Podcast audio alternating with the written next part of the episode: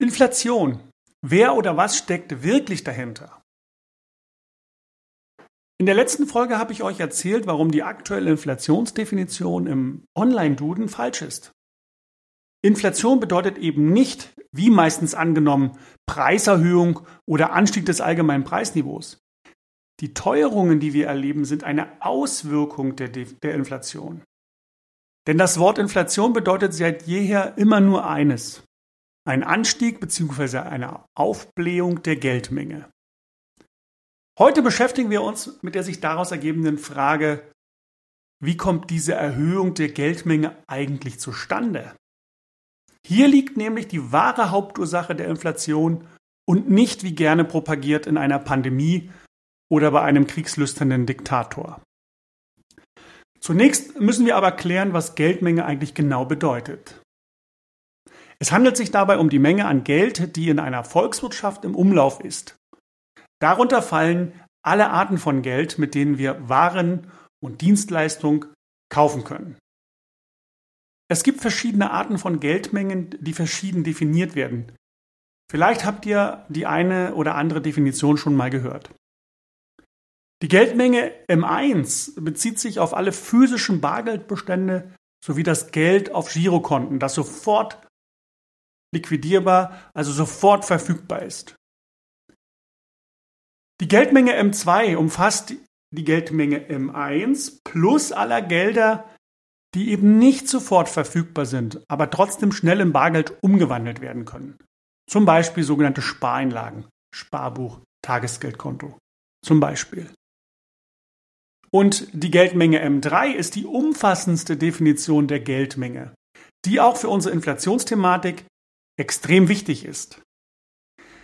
Die Geldmenge M3 umfasst die Geldmenge M2 plus alle Arten von Einlagen wie Staatsanleihen und Wertpapiere. Es ist also die gesamte Geldmenge, die in einer Wirtschaft im Umlauf ist. Und jetzt wird es spannend. Denn diese Geldmenge erhöht sich regelmäßig scheinbar aus dem Nichts, ohne dass auch ein entsprechender sich erhöhender Gegenwert also mehr Produktion von Gütern, Dienstleistungen etc. auf der anderen Seite steht. Es gibt also mehr Geld, aber nicht mehr Angebote. So könnte man es vielleicht beschreiben. Und dadurch steigen die Preise.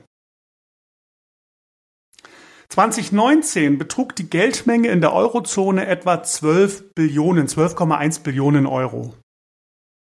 Im Dezember 2020 war sie bereits auf 13,3 Billionen Euro angestiegen. Das sind 10 Prozent Erhöhung.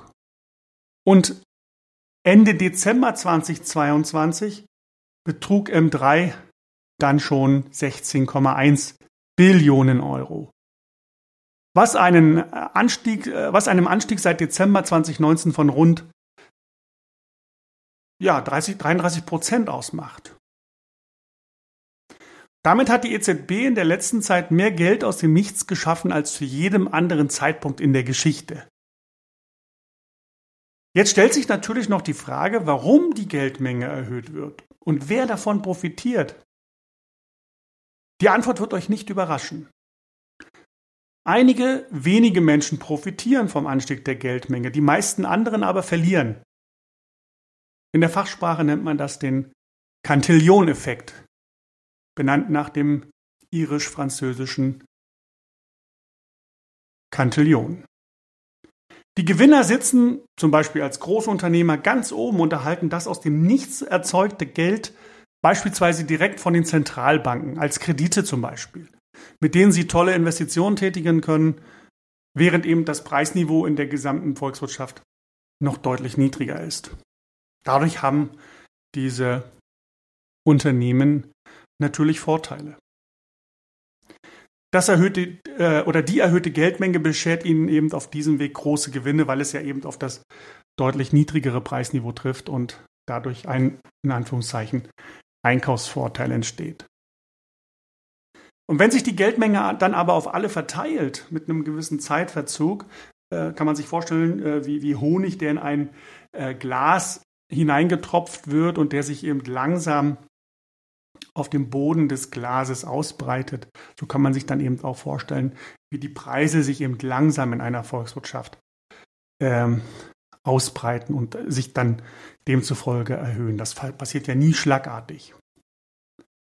Und wenn sich die Geldmenge auf, äh, auf alle verteilt hat, ähm, dann sind die Auswirkungen bereits spürbar und die Preise natürlich tatsächlich auch gestiegen. Dieser Mechanismus kommt einer schleichenden Enteignung bzw. einer versteckten Steuer gleich.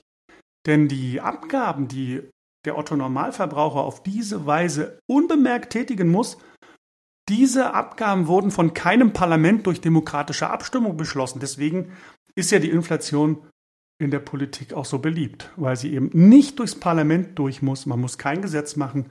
Man kann das einfach über diesen Weg der Geldmengenerhöhung ähm, undemokratisch lösen. Die gute Nachricht ist aber, wer sich mit der Geldmengenerhöhung beschäftigt, kommt der wahren Inflationsrate sehr schnell eigenständig auf die Spur. Und genau das machen wir in der nächsten Folge. Anhand der Erhöhung der Geldmenge werde ich zeigen, wieso die offizielle Inflationsrate bzw. der Verbraucherpreisindex nicht stimmt und wie jeder Mensch ganz einfach berechnen kann, wie es wirklich um die Inflation steht. Das ist nämlich wichtig, um bei der Vermögenssicherung nach Instrumenten zu suchen, die mit der wahren Inflation dann auch tatsächlich Schritt halten können. Aber dazu in der nächsten Folge mehr. Ich freue mich, wenn ihr wieder dabei seid. Bis dann, euer Ronny Wagner.